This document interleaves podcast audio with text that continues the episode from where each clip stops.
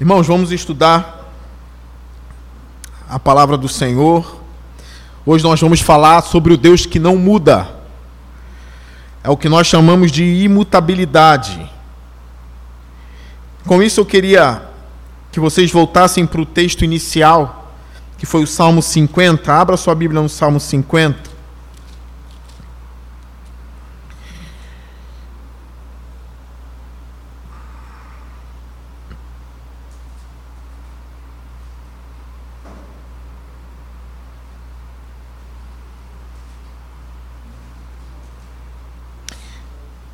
Vamos ler um pouquinho mais desse salmo aqui.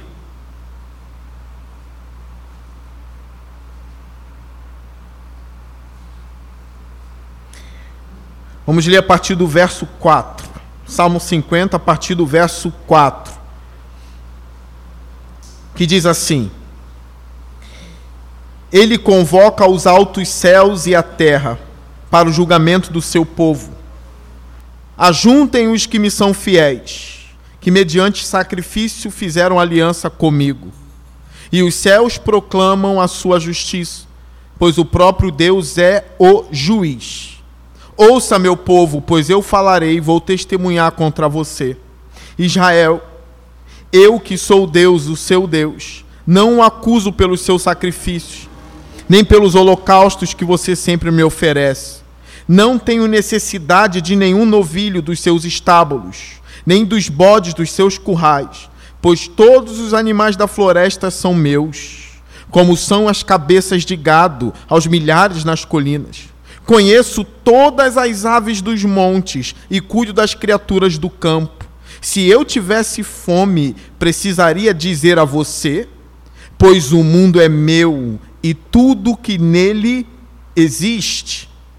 Vamos agora para o verso 17. 16, perdão. Mas ao ímpio Deus diz: Que direito você tem de recitar as minhas leis? Ou de ficar repetindo a minha aliança? Pois você odeia a minha disciplina e dá as costas às minhas palavras. Você vê um ladrão e já se torna seu cúmplice, e com adúlteros se mistura. Sua boca está cheia de maldade e sua língua formula fraude. Deliberadamente você fala contra seu irmão e calunia o filho de sua própria mãe. Ficaria eu calado diante de tudo que você tem feito? Você pensa que eu sou como você? Olhem para mim. A apresentação desse salmo aqui já coloca Deus como distinto. Nem, só, dá só mais um pouquinho de som aqui, por favor. Já coloca Deus como infinitamente distinto do homem. Nós tivemos aí na Sapucaí um desfile em que o Exu foi exaltado. Não sei quem viu isso, né? Aparece a figura do Exu comendo farofa, né? Comendo aquelas oferendas ali que é dada que são dadas a ele. Aquela figura que dá medo em muitas pessoas. E algumas pessoas acham que em algum momento em Israel o nosso Deus agia como se fosse esse tipo de entidade, que precisava de sangue de boi, de carne de boi. E aqui Deus dá uma resposta magnífica a Israel. Porque Israel dava sacrifícios ao Senhor, mas Deus está dizendo: olha, eu não vou julgar vocês pelos sacrifícios que vocês fazem, porque vocês entregam tudo direitinho aí. Os sacrifícios estão na mesa. Logo depois nós vimos que Deus diz: olha, o que eu quero são ações de graças de vocês. O que eu quero é que vocês clamem a mim no dia da angústia. Não necessariamente uma troca, onde eu coloco oferendas, ele come e me abençoa por isso, ou me dá aquilo que eu quero. E Deus diz assim: por acaso bebo eu sangue de bois? Não era o intuito do Antigo Testamento alimentar a Deus com as oferendas, nem com sangue, nem com nada. A diferença do nosso Deus para todos os outros é óbvia, é porque ele é soberano, ele é autoexistente, ele é imutável e ele não é como homem. Então esse salmo deixa claro a distinção de Deus em relação aos outros deuses e também aos homens. Ele não bebe sangue, ele não come bois, ele deixa isso bem claro aqui. Olha, ele chega a dizer: no, vers no verso 12: Se eu tivesse fome, precisaria dizer a você, pois o mundo é meu. Exu não diz isso. O mundo é meu. E Deus não come farofa. Deus não come farofa. O meu intuito às quartas-feiras aqui é mostrar como o nosso Deus é imenso. Ele não se compara a essas entidades. Sirvam sempre ao mais forte. Sirvam sempre ao mais poderoso. E as pessoas ficaram encantadas com a figura do Exu. Tanto é que a Grande Rio ganhou o desfile. O repórter disse assim: Olha, foi brilhante essa representação. Alguns estão dizendo isso é para liberdade religiosa. Eu não vejo macumbeiros sendo degolados por aí, eu vejo é cristãos sendo degolados no mundo inteiro. No mundo inteiro, entre aspas, né? Nós sabemos que é no Oriente, pelo Estado Islâmico e outras coisas. Mas olha, chegou o momento em que Deus disse aqui, no verso 21, você pensa que eu sou como você? Dizendo aos ímpios. Grave isso, irmãos. Eu sei que são coisas difíceis de entender. Deus não teve um início. Algumas pessoas que tentam fazer alguma ter algum tipo de ortodoxia até dizendo assim, olha, ninguém criou Deus, Deus se autocriou. Irmãos, isso é logicamente impossível. Porque para ele se autocriar, ele precisa de movimentos, mas se ele não existia e está se criando, como ele vai se movimentar? É impossível, logicamente impossível. Para ele se autocriar, ele precisa de uma inteligência prévia. Se a inteligência já existia, então ele já existia também. Para ele se criar de uma forma magnífica e bela, precisa ser inteligente, poderoso. Nosso Deus sempre existiu. Ele não tem princípio de dias, pastor, mas como? Vida provém de vida. Nós cremos que precisa ter algo que seja vivo, óbvio, existente, inteligente, bondoso, que preze pelo belo, antes de tudo, e dessa pessoa surja toda a vida que, exista, que existe no universo. Nosso Deus não se autocriou. Agora não entra na minha cabeça o que eu vou dizer. Ele sempre existiu. Não houve um momento em que Deus não era. Ele sempre foi. Você está vendo como o nosso Deus, ele é imensamente maior do que Exu? Do que o diabo e do que todas as hostes malignas? Até mesmo dos querubins, dos serafins, não tem como comparar Deus com nada. Aqui ele está dizendo ao homem: Você pensa que eu sou como você, mas ele poderia dizer isso a qualquer outra criatura. Ele poderia chamar os serafins e dizer assim: Você pensa que eu sou como vocês?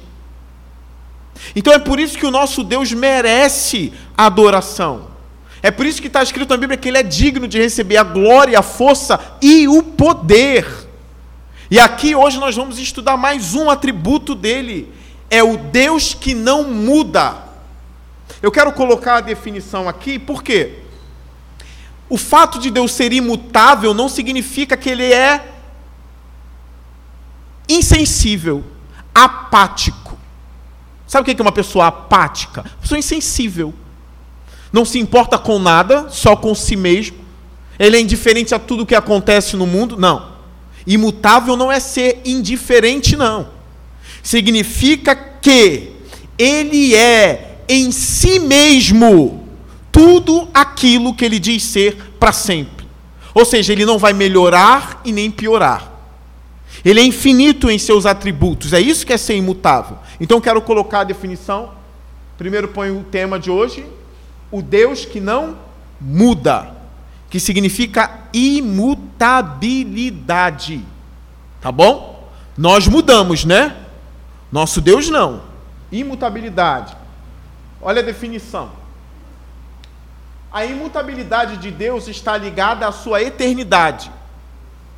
Mas elas não são idênticas. Não são idênticas. Deus é eterno, mas ele poderia ser um eterno que muda a todo instante. Não é isso? Mas ele é eterno e imutável. Não é? A gente vê pessoas aqui que o tempo vai deixando a pessoa mais iracunda, né? É atribuído isso às pessoas mais velhas. Está esclerosado, está estressado. Mas tem muito jovem assim. Nem a eternidade é capaz de fazer isso com Deus. Ele não muda. Elas não são idênticas. A eternidade de Deus significa que ele sempre existiu e sempre existirá. Nada veio antes dele, nada virá depois. A imutabilidade do Senhor significa que ele é sempre o mesmo em seu ser. Vocês gravaram isso? Eternidade não é imutabilidade. E a imutabilidade significa que ele é sempre o mesmo em seu ser. Eu não confiaria em um Deus que fica mudando toda hora. Não confiaria. E eu nem estaria aqui insistindo que você confiasse nesse ser. Vai que ele muda de ideia e lança todo mundo no inferno, né? Não, ele não vai fazer isso. É evidente que Deus não pode mudar para melhor. Eu já ensinei isso para vocês, mas aqui tem um teólogo corroborando com o ensino que eu trouxe a vocês. É evidente que Deus não pode mudar para melhor, porque isso significaria que outrora ele havia sido o quê? Imperfeito. Se estivéssemos falando de justiça, por exemplo, significaria que ele não havia sido em sua totalidade justo e por isso teria sido pecador. Se estivéssemos falando de conhecimento, significaria que ele não sabe tudo e seria ignorante. Como assim, pastor? Deus não pode melhorar?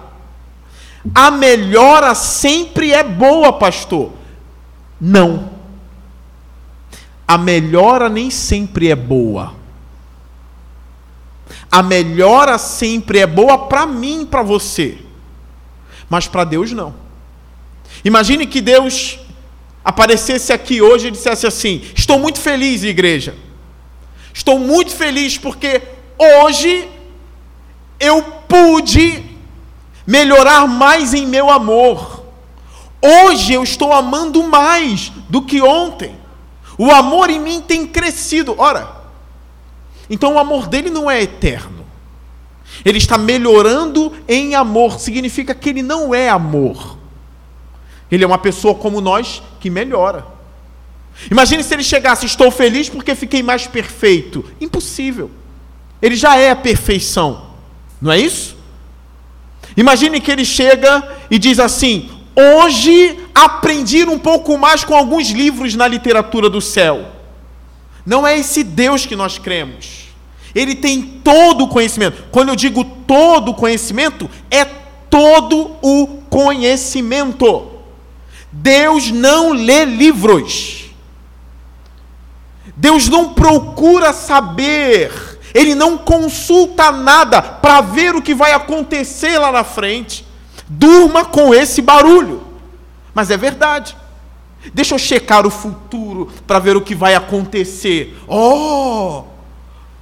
Vem cá, Gabriel, veja isso. Que Deus pequeno, irmãos. Nós precisamos amadurecer mais a nossa fé. Deus sabe quem vai para o inferno. Deus sabe quem vai para o céu. Isso te choca? E se ele não soubesse, significa que ele não domina sobre o futuro. Se ele não domina sobre o futuro, pode ser que no final quem esteja no inferno é ele. Como ele sabe que vai vencer? Se o futuro é maior do que os olhos dele. Não é. Quem colocou o futuro lá? Ou existe Deus e o futuro, que são dois entes que concorrem contra si mesmos? Para com isso. O nosso Deus está além de todas essas categorias, irmãos. Ele é maravilhosamente magnífico e soberano. Maravilhosamente, porque eu não tenho uma outra palavra. Alguns dizem assim, ele é inefável. Nós nem sabemos o que é inefável direito. Mas ele é inefável. Que Deus você quer para você? Pastor, eu quero um Deus assim, assim, assim. Já está errado. O seu Deus tem que ser aquilo que foi revelado nas Escrituras. Não crie o seu Deus É por isso que é importante estudar sobre os atributos. Não crie. Vá à Escritura e entenda quem Ele é. O que Ele diz sobre Ele mesmo. Aqui tem um teólogo aí, famosão também, que eu coloquei aí para vocês lerem e dar valor. Estou brincando. dá valor a Deus.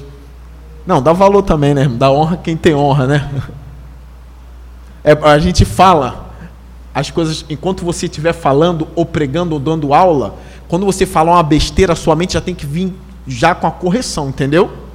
Você tem que dominar o texto, você tem que dominar a Bíblia. Para quando você falar algo que não, que não tem nada a ver, já traz o conhecimento. Oh, falou besteira. Entende? Porque essa ideia de que fala assim, eu só honro a Deus, também não é bíblica. Eu só honro a Deus como Deus. Como Deus, eu só honro a Deus. Mas nós devemos honrar quem tem honra, sim ou não? Mas não como se eles fossem divindade. Vocês pegaram isso? Então a nossa mente precisa girar e não parar para que você não fale besteira para os outros. Tem que dar um, um, um, É como se a palavra já te desse um cutucão. Lembra daquele versículo lá? Ah, lembro. Então, conserta o que tu falou. Ó, Deus não pode melhorar, pois já é perfeito em tudo. Ele não melhora e nem piora, porque Ele é e sempre será a própria perfeição. E a perfeição não melhora, já está perfeito. Amém? Vamos a alguns textos aqui. Deus é imutável, nós sabemos. E os anjos do céu são imutáveis? Os anjos são perfeitos? Nós podemos dizer que sim, como uma linguagem corriqueira. Mas se a gente levar isso à última instância, eles não são perfeitos. Os anjos do céu não são perfeitos e nem imutáveis. Eles não têm um atributo da imutabilidade. Você quer ver um texto para isso? Essas partes são difíceis, né? A gente declara e cadê o texto? Onde está esse texto que mostra que os anjos não são imutáveis? Ainda que a gente não tivesse um texto de cabeça agora, nós sabemos que houve uma queda angelical, sim ou não? Se houve uma queda angelical, isso já mostra que eles não são imutáveis, eles mudaram, porque eles se rebelaram. Não é isso? Mas vamos abrir nossas Bíblias em Judas. Judas é antes de Apocalipse, é o penúltimo livro da Bíblia.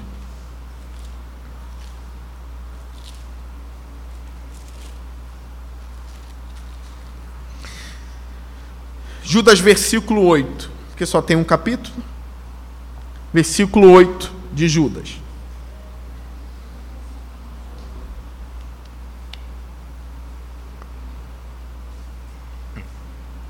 Olhem para cá. Versículo 6, perdão. Olha o que diz o 6. E quanto aos anjos, que não conservaram. Gravaram isso aqui? Gravou, Tiagão? Quanto aos anjos que não conservaram. Você nunca vai ver o nosso Deus passando por isso. Nunca. Mas os anjos não conservaram suas posições de autoridade, mas abandonaram sua própria morada. Ele quem? Ele Deus os tem guardado em trevas, presos com correntes eternas para o dia do grande ju... oh, falei errado. Para o juízo do grande dia. Os anjos que não conservaram a sua posição de autoridade e abandonaram a sua morada, eles caíram isso prova que os anjos são maiores do que nós, mas não são imutáveis. Eles podem se corromper. Eu acredito que os anjos que não se rebelaram e estão com Deus não caem mais. Deus os sustenta. Tem teólogos que acreditam que ainda é possível um anjo se perder. Não é a minha posição. Entende? A Bíblia fala dos anjos eleitos que estão com o Senhor. Esses não caem mais. Mas houve uma queda lá no passado. Então, anjos não são imutáveis, irmãos. Anjos não merecem adoração, jamais. Jamais. Como eu já disse aqui na igreja uma ou duas vezes, nós sabemos que Deus está presente nos nossos cultos, né? Mas se algum irmão se levantar e falar que está tendo visão de anjos aqui, aí o povo vai ao delírio. Eu não entendo, essas pessoas dão mais valor ao anjo do que a presença de Jesus em nosso meio. Não, que bom que eles estão aqui, né? Que bom. Mas eu lembro de Moisés. Quando Deus disse: Eu não vou mais com o povo, Moisés, eu enviarei um anjo para guiar o povo. E Moisés disse: Nós não iremos se o Senhor não for comigo. Pode mandar quem quiser, Gabriel, Miguel, mas se o Senhor não for, nós não iremos. Queremos o Senhor conosco. Você já vê o entendimento de Moisés no Antigo Testamento. Você lembra essa passagem? É um entendimento já muito avançado sobre Deus na época. E Moisés não fez seminário, não.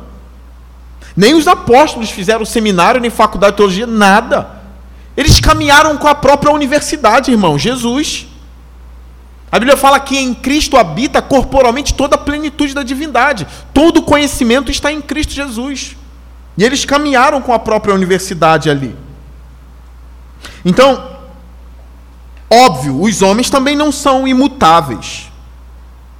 Nem precisa ir muito longe. O próprio livro de Judas aqui no verso 11, no versículo 11 já diz. Vai, põe Ju. 11. Falou de anjos no versículo 6 e no 11 vai falar de homens. Ai deles, pois seguiram o caminho de Caim, buscando lucro. Caíram no erro de Balaão e foram destruídos na rebelião de Corá. Esses homens são rochas submersas. A rocha submersa pode nadar e voltar à superfície? já era para ela, sim ou não? Se um mais forte não pegar e subir, já era para a rocha, né? Uma rocha submersa não nada, ela já está perdida. Por isso que a gente precisa tomar cuidado. Existem ameaças no texto bíblico. Então, cuidado. Rochas submersas não nadam. Elas não vêm batendo. Rocha não é peixe. Eles caíram. E caíram de uma forma que não dá mais para voltar. São rochas submersas nas festas de fraternidade que vocês fazem. Eles estavam no meio da igreja, comendo com vocês de maneira desonrosa. São pastores que só cuidam de si mesmos.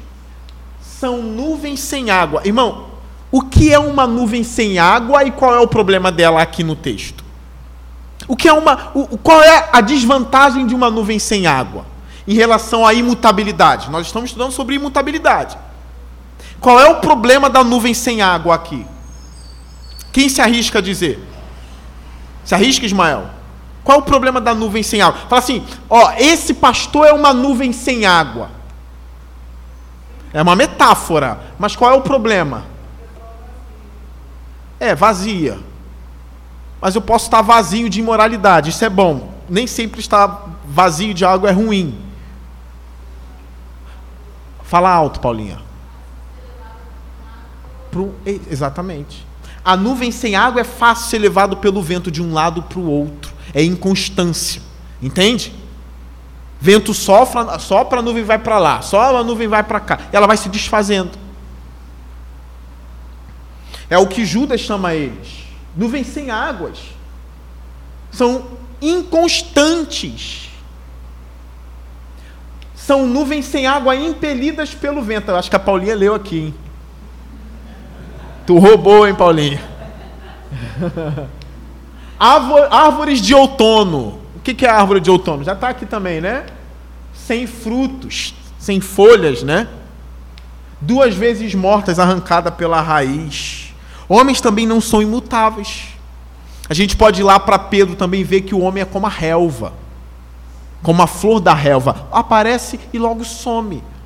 Nós não somos imutáveis, irmãos, nós mudamos. E nós mudamos para pior também. Nós precisamos nos agarrar nesse Deus que não pode se tornar um pecador amanhã.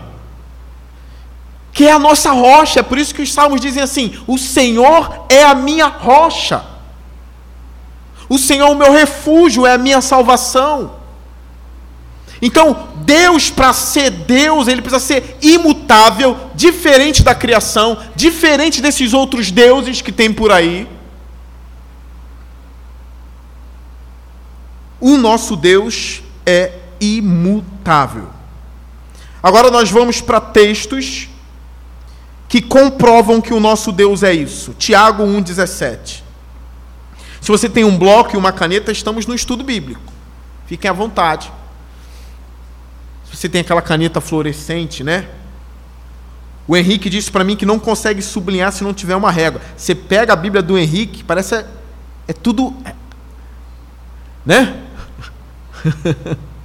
é tudo certinho, vem, vem com a régua, aí sublinha com a régua, uma frescura danada. Brincadeira, Henrique, muito bom. Isso é organização.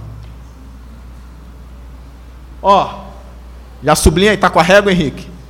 Não, então tu não vai sublinhar hoje não. Só anota. Tiago 1,17. Olha o que diz toda boa dádiva e todo dom perfeito vem do alto, descendo do Pai das luzes. Ó, nosso Deus é chamado na Bíblia de Pai das luzes, tá? Não é nada de seita, não. É porque a igreja não usa essa linguagem, mas está na Bíblia. A gente poderia usar, mas não usa. Pai das luzes, ó, que não muda. Tá vendo como eu não estou inventando isso aqui? Eu não estou inventando. Que não muda. Aí Tiago ele aprofunda mais. Como sombras inconstantes. Algumas versões vão dizer que ele nem tem sombras de variação, nem resquício de variação. Nada. Então está muito clara essa doutrina nas Escrituras. Deus não muda. Porque alguns podem dizer: olha, pastor, eu tenho cinco textos que mostram Deus mudando é óbvio que a gente vai saber responder. Mas, se você tem cinco textos que comprovam que Deus muda, então vamos rasgar essa parte aqui. Porque esse texto está bem claro. Descendo do Pai das luzes, que não muda. Então, provavelmente, os textos que você acha que prova que Deus muda precisam ser interpretados devidamente. A gente vai falar um pouquinho disso, né? Ah, que ele disse que ia fazer algo e depois não fez mais e perdoou ou se arrependeu. Isso não muda o ser dele, porque a misericórdia já está nele também. Nós vamos falar disso, que são decretos eternos e decretos condicionais, daqui a pouco. Isso não depõe contra a imutabilidade de Deus. Malaquias 3,6, esse a gente sabe de cabeça. Nós já lemos aqui algumas vezes nesses estudos de quartas-feiras. Malaquias 3:6. Malaquias é antes de Mateus, tá? Olha aqui para frente. De fato, eu, Senhor, não mudo. Não ligo mais para os cinco textos que alguns têm. Ó, não ligo mais. Não ligo mais. Tenho cinco, nove textos que provam que não ligo mais. Tiago já disse, e o próprio Deus está dizendo aqui através de Malaquias. De fato, ó, de fato, eu, o Senhor, não mudo. Por isso vocês, descendentes de Jacó, não foram destruídos. Por isso, porque eu não mudo. O meu amor por vocês é eterno. Se eu disse que vou levá-los até o fim, eu vou levá-los até o fim. Prestem atenção nos textos bíblicos que são condicionais. Normalmente aparece assim: estarei com você se. Aí é outra história. Pegaram isso? Estarei com vocês se guardarem os meus mandamentos. Aí é um texto condicional. Ele pode muito bem depois não estar mais com vocês porque não foi fiel àquilo que ele mandou ser fiel. Agora, tem texto que ele fala: Ó, estarei para sempre com vocês, e nada nem ninguém arrancará você das minhas mãos. Já era. Vocês lembram do texto de Sara que a gente estudou aqui? Lá de Gênesis 18. A promessa que ele fez a Abraão não era condicional, senão Abraão já tinha perdido. De Isaac vai sair a descendência da promessa. É de Isaac. Aí Sara já estava velha, riu da palavra do Senhor. Deus não poderia mudar ali? Sara, você riu. Agora não acabou a promessa. Não, ele disse, Sara, tu ristes? E ela disse, não, você riu, Sara, mas você dará luz a Isaac. Tanto é que eu já ouvi alguns dizerem assim, Ainda não investiguei profundamente essa questão de mudanças de nome na Bíblia, mas é, é interessante porque o nome de Isaac não foi mudado. Abraão era chamado de. Falem alto. Abrão. Vinícius não sabia disso. Nem Vinícius, nem Felipe. O Andrei sabia? Abraão sabia. Abraão era Abrão. Deus mudou para Abraão. E Sara era quem? Hã? Sarai. Mudou para Sara. Jacó foi mudado para quê? Isaac. Isaac, filho de Abraão, Jacó, filho de Isaac. Abraão teve o nome mudado. Jacó, que era filho de Isaac, teve o nome mudado, mas Isaac não teve. Alguns dizem assim: é porque a promessa era imutável. Entende? Ele não mexeu no nome de Isaac, porque Isaac significava a promessa que ele não mudaria independente de Sara e de Abraão. Entendeu um pouquinho disso? É por isso que Isaac é o único dessa tríade do Antigo Testamento que não teve o nome mudado, porque Isaac representava a promessa que não mudaria.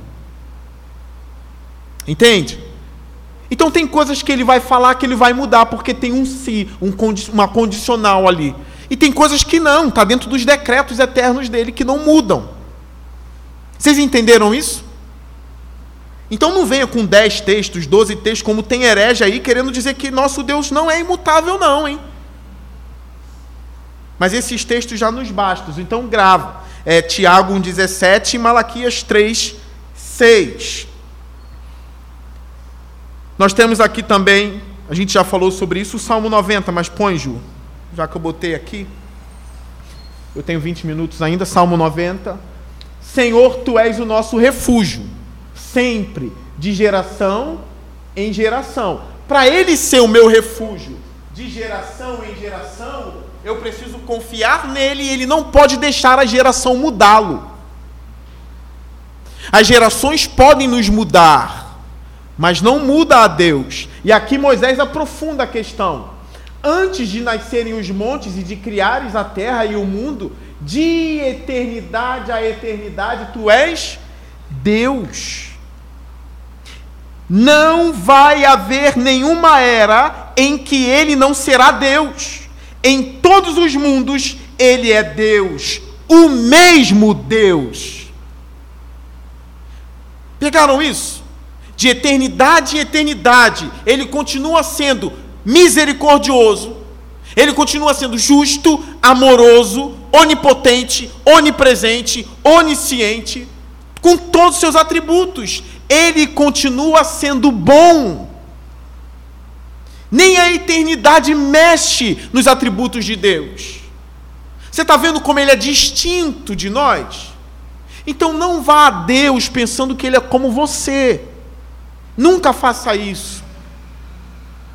De eternidade a eternidade, tu és Deus. Ele não melhorou, não melhorou. Nem com todas essas eternidades aí, ele não melhorou. Graças a Deus por isso, porque ele é perfeito. Deus não é estático. Deus não é sem emoção que não reage em nada aos seres humanos, como alguns gregos pensavam. Alguns gregos acreditavam que eles defendiam uma divindade que não é o Deus da Bíblia, e dizia que essa divindade era imutável, mas era uma imutabilidade diferente do que a gente está ensinando aqui. É uma imutabilidade, como eu disse no início, que não reage aos afetos do ser humano, porque ele é indiferente. Será que o nosso Deus é assim? Alguns crentes vivendo crises acabam dizendo isso. O Senhor não liga para os meus problemas. O Senhor está aí na sua glória, feliz e alegre, e não liga para a gente. Está faltando conhecer um pouco mais, hein? Às vezes a gente fala isso é de desabafo. Mas tome cuidado até com os teus desabafos em relação a Deus. Cuidado, irmãos. Põe a mão na boca, cuidado. Porque no momento da crise, no momento da ira, quando a boca se abre, normalmente sai balela. Você perdeu a sobriedade naquele momento. Você já parou para pensar que no momento da ira a gente se assemelha muito ao bêbado? Ele está dominado pelo álcool e a gente pela ira, ou pela tristeza também. A gente acaba dando vazão a coisas que nós não daríamos vazão se estivéssemos sóbrios. É ou não é? Sem o álcool, o homem está sóbrio. Sem essa tristeza profunda que domina no coração, ele está sóbrio. Quando essa tristeza o domina, ele vai perdendo a sobriedade. Jó perdeu a sobriedade. Eu amaldiçoo os seios que me amamentaram. Olha, poxa, não é coisa que se fale, mas ele é como nós, ele falou. Mas o Senhor foi fiel a Jó, até o fim. Essas coisas acontecem, irmãos, acontecem conosco. Mas eu quero mostrar para vocês alguns textos bíblicos que mostram que Deus não é apático e indiferente. Ele é imutável, sim, mas ele se relaciona conosco, sim. E não é indiferente ao seu problema, não. Ele olha para o seu problema e grava isso. Independente do seu problema, ele olha como um pequeno problema. Ele não vê como um grande problema. Deus nunca vai coçar a cabeça assim, hum, que grande problema. Nunca. Ele se relaciona com você. O que, que você acha desse texto aqui? Isaías 40, 25. Anote. O que, que você acha dele? E o outro ainda é, o outro texto que eu vou mostrar para vocês ainda é mais poderoso do que esse.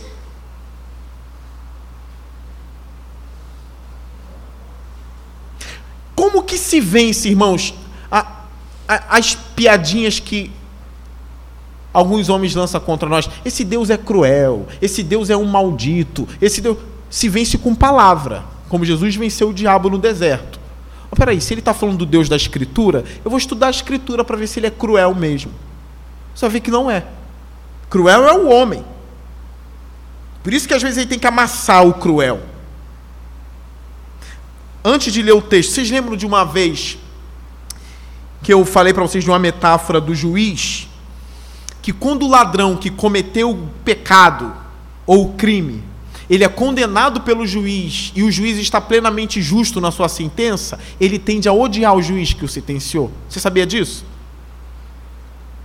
Ele tende a odiar o juiz, mas por que me deu 30 anos? Maldito, me deu 30 anos de cadeia. Peraí, aí o juiz passa a ser o cruel. É por isso que alguns têm a visão de Deus do Antigo Testamento como cruel, porque ele dá a sentença. E não é só no Antigo, não, é no Novo. Ou você acha que no Antigo Testamento se falava de inferno? Não. É no Novo que se fala de inferno. Não é no Antigo, é no Novo. E foi Jesus o que mais falou do inferno. Falou mais do inferno do que Paulo. Jesus falou mais do inferno do que João. Foi ele. Entende? Mas os sentenciados tendem a ter ódio do juiz. Então por isso que muitos ímpios odeiam a Deus, tá? E querem mostrar que Deus é cruel, mas cruel são eles é porque eles estão debaixo da sentença. Olha o texto. Vamos ver se Deus é indiferente. Com quem vocês vão me comparar? Quem se assemelha a mim? Pergunta o santo. Ergam os olhos e olhem para as alturas. Quem criou tudo isso? Aquele que põe em marcha cada estrela do seu exército celestial. E a todas chama pelo nome. Tão grande é o seu poder e tão imensa a sua força que nenhuma delas deixa de comparecer. Por que você reclama, ó Jacó? E por que se queixa, ó Israel? Ó, qual era a queixa deles? Tá aqui entre aspas. Aspas são esses dois pauzinhos aqui em cima. Ó. Isso aqui é aspas. Abre aspas porque é como se Israel estivesse falando. Olha a queixa deles. O Senhor não se interessa pela minha situação. Parece que estão falando com Deus grego. O Senhor não se interessa pela minha situação. O meu Deus não considera a minha causa. Olha agora. Será que você não sabe? Olha a resposta de Deus. Será que você não sabe? Muitas das tuas queixas partem da ignorância. Será que você não sabe? Nunca ouviu falar? O Senhor é o Deus eterno. Concordo. O Criador de toda a terra. Ele não se cansa nem fica exausto. Sua sabedoria é insondável. Concordo. Ele fortalece o cansado. Está vendo isso? O Senhor não se interessa por mim. Ele fortalece o cansado. É ele reagindo a você. Imutabilidade não é indiferença, não é apatia. Estão compreendendo isso? E dá grande vigor ao que está sem força. Você está vendo como ele não é esse Deus do platonismo, esse Deus grego? É o Deus da Escritura. Tem que ler a Escritura para saber como ele se comporta. Continua. Até os jovens se cansam e ficam exaustos, e os moços tropeçam e caem. Mas aqueles que esperam no Senhor renovam as suas forças, vão alto como águias, correm e não ficam exaustos, andam e não se cansam. E não se cansam porque ele fortalece o cansado. Espera por ele. Confia nele. É um texto que fala que a sabedoria dele é insondável, não consigo compreender, mas mesmo assim ele se relaciona comigo. Ele me vigia enquanto eu durmo. Ele me vigia até mesmo enquanto eu não estou pensando nele. Ele me protege até mesmo quando eu estou pensando em minhas preocupações sem pensar nele.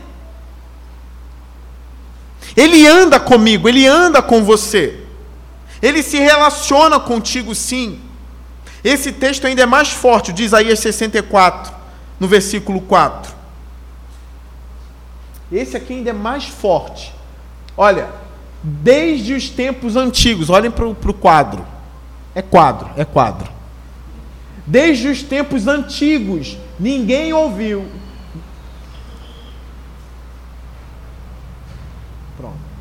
Desde os tempos antigos ninguém ouviu, nenhum ouvido percebeu e olho nenhum viu outro Deus. Olha, isso aqui é magnífico. Problema dos deuses gregos. Problemas, problemas dos islâmicos. Nenhum ouvido, nem olho, nem nada viu outro Deus além de ti que trabalha para aqueles que nele espera. Como que ele não se relaciona, irmão? Irmãos, ele é, ele é infinito, mas ele senta com o finito imortal que somos nós. E ele trabalha por aqueles que nele esperam. Você espera no Senhor? Passe a esperar. Passe a esperar. Levante da sua oração, sabendo, esperarei nele até ele dar o seu sinal. Se aprova ou não o que eu pedi. Mas de uma coisa eu sei, ele vai trabalhar por você. Porque você espera por ele. Então ele trabalha, olha, e nenhum outro Deus, essa é a teologia do Antigo Testamento. No entendimento dos profetas, dos escritores do Antigo Testamento, nenhum outro Deus trabalhava por aqueles que nele esperam. Ele não pediu boi aqui. Ele pediu boi? Ele pediu boi, irmãos? Ele pediu farofa para comer? Ele pediu despacho? Ele disse: Espere em mim, só isso. Espere em mim. Só espera, só espera. Aquele louvor antigo, né? Espera só mais um pouquinho, né? Eu não sei mais, né? espera só mais um pouquinho. Se a bênção está demorando, espera só mais um pouquinho. Porque ele trabalha por vocês. Mais uma vez eu vou dizer: imutabilidade para os cristãos não é indiferença, isso é para os gregos. Para nós não. Para quem ainda não entende o que é indiferença. Pastor, o Wesley está tendo um infarto agora no culto. Isso é indiferença. Todo mundo vai morrer mesmo. O que é reagir ao Wesley? É correr e socorrê-lo. Entenderam isso? Então, por isso que muitos têm esses deuses bem distantes. Alá é muito distante também dos muçulmanos. Nem o amor ele demonstra direito. Não é o nosso Deus, tá, irmãos? Vai gravando esses textos aqui. Agora nós vamos entrar na parte final do nosso estudo sobre a imutabilidade. Para quem está com dificuldade, imutabilidade é I-M-U-T-A-B-I-L-I-D-A-D-E. Imutabilidade é aquilo que não muda. A outra etapa dos nossos estudos. Deus é imutável. A outra parte. Os planos do Senhor são também imutáveis. Gravaram isso? Os planos do Senhor também são imutáveis. Números 23, 19. Lembra aquilo que eu ensinei a vocês? Tem que estar tá na Bíblia. Pastor, a gente poderia colocar algo novo aqui na igreja relacionado à teologia. Não estou falando de enfeite, não. De pintar, não. Relacionado à teologia tem que estar tá na Bíblia. Se não está na Bíblia, não pode. Tem que estar tá na Bíblia. Número 20, números 23, 19. Felipe, tu sabe por que, que o nome desse livro é Números? Se você souber falar alto para a igreja. Sabe por que, que o nome desse livro é Números?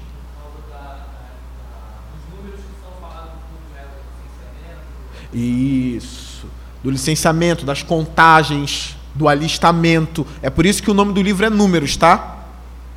Tá bom? E por que, que o de Êxodo é Êxodo? Êxodo significa saída. Tá bom, irmãos? Ó, ah, se não soubesse ia passar uma vergonha.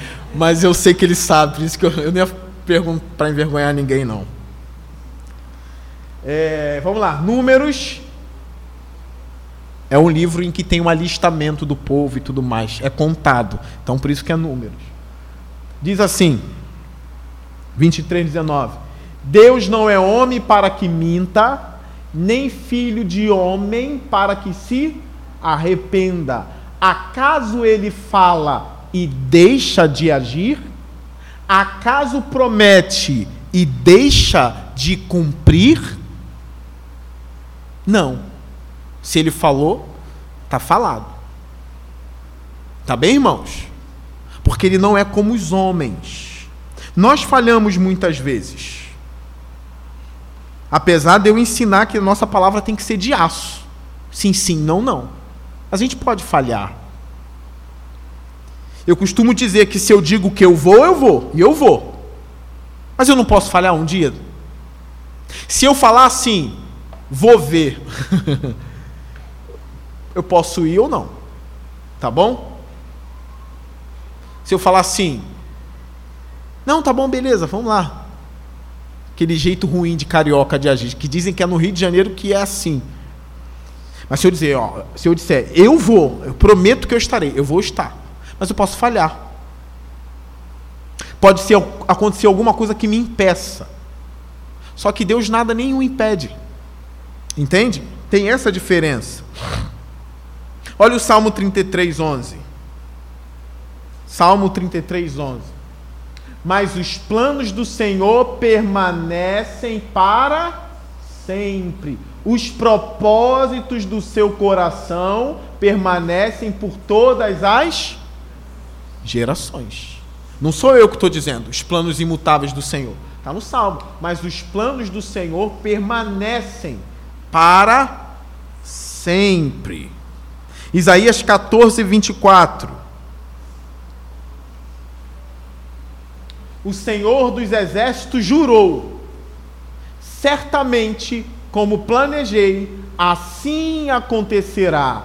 E como pensei, assim será.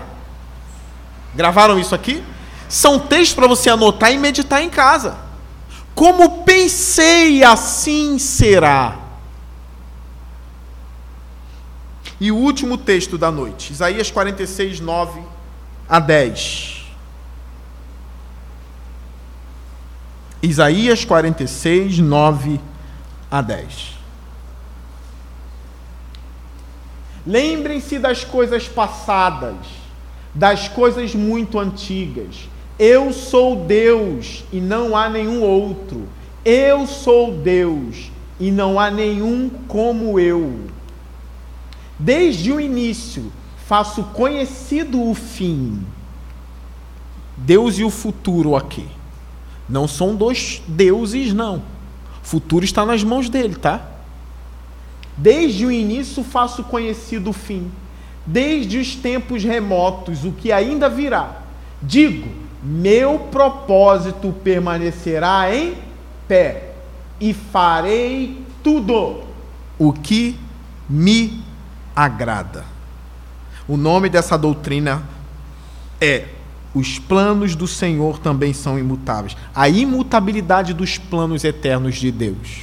E eu fecho com uma questão que eu já respondi aqui na igreja. Foi o Felipe que me fez essa pergunta, eu já respondi aqui.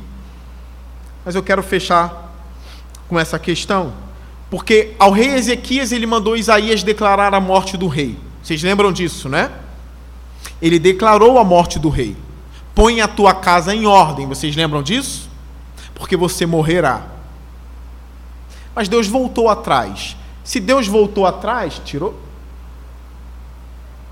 46. Isaías 46. Isso. Como que fica isso aqui? Meu propósito permanecerá em pé. Por que, que ele não disse para Ezequias, vai morrer? Meu propósito permanecerá em pé. Por que, que ele não disse isso? É o que eu falei da condicionalidade. Decretos eternos e decretos, entre aspas, condicionais. Quando a gente começa a estudar a teologia por trás do que aconteceu com Ezequias, nós vemos. Se o meu povo, que se chama pelo meu nome, se humilhar e orar e se arrepender dos seus maus caminhos, então ouvirei do céu, perdoarei os seus pecados e sararei a sua terra. Ezequias, como conhecia a Deus, o que ele fez? Se humilhou, orou, se arrependeu. Deus disse para Isaías: volte e dê a ele mais 15 anos. Ezequias morreu depois dos 15 anos. Mas ele disse: volta e dê a ele mais 15 anos. A misericórdia de Deus agindo na vida do homem com um coração contrito e quebrantado. Um outro texto, um coração contrito e quebrantado, o Senhor não despreza. Grava isso. Nunca ele vai desprezar um coração quebrantado. Pastor, Deus está pesando a mão sobre mim. E agora, já que os decretos dele permanecerá. Isso não é um decreto eterno, você não sabe. Humilhe-se debaixo da poderosa mão de Deus. É o que Pedro ensina. Humilhe-se. Deus dá graça aos humildes, está escrito nas Escrituras. Então são decretos condicionais. Se vocês se arrependerem dos seus maus caminhos, eu perdoarei os seus pecados e sararei a sua terra. Entenda a terra por vida aqui, em nosso contexto. Tá bem? Então tem todo um estudo, uma teologia por trás disso, um conhecimento de Deus. Agora, decreto eterno, eu vou citar um aqui apenas, de vários e vários e vários. A volta do nosso Senhor Jesus Cristo. Há alguma coisa que possa impedir esse decreto? Porque ele não é condicional.